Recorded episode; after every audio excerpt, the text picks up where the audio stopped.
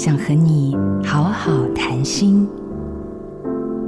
许多人为旅行青蛙游戏里的青蛙疯狂，可能在他身上投射着属于我们或是属于他人的特质。一边觉得你为什么都不受控制，一边却又欣赏着他的做自己。即使做了很多努力，可能还是没有办法让这只青蛙变成是我想要的样子。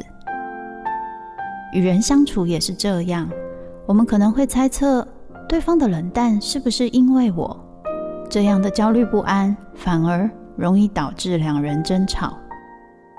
如果我们能够建立情绪界限，学会安抚自己的不安，练习观察、了解对方，才会知道，原来他的冷淡和情绪，可能只是跟他的状态或遇到的事情有关。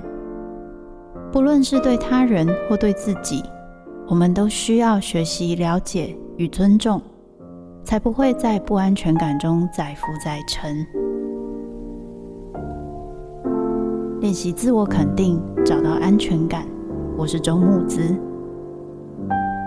做自己的主人，找回你的心。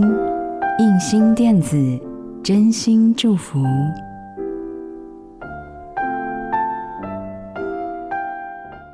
好家庭联播网，中部地区古典音乐台 FM 九七点七，北部地区 Bravo FM 九一点三。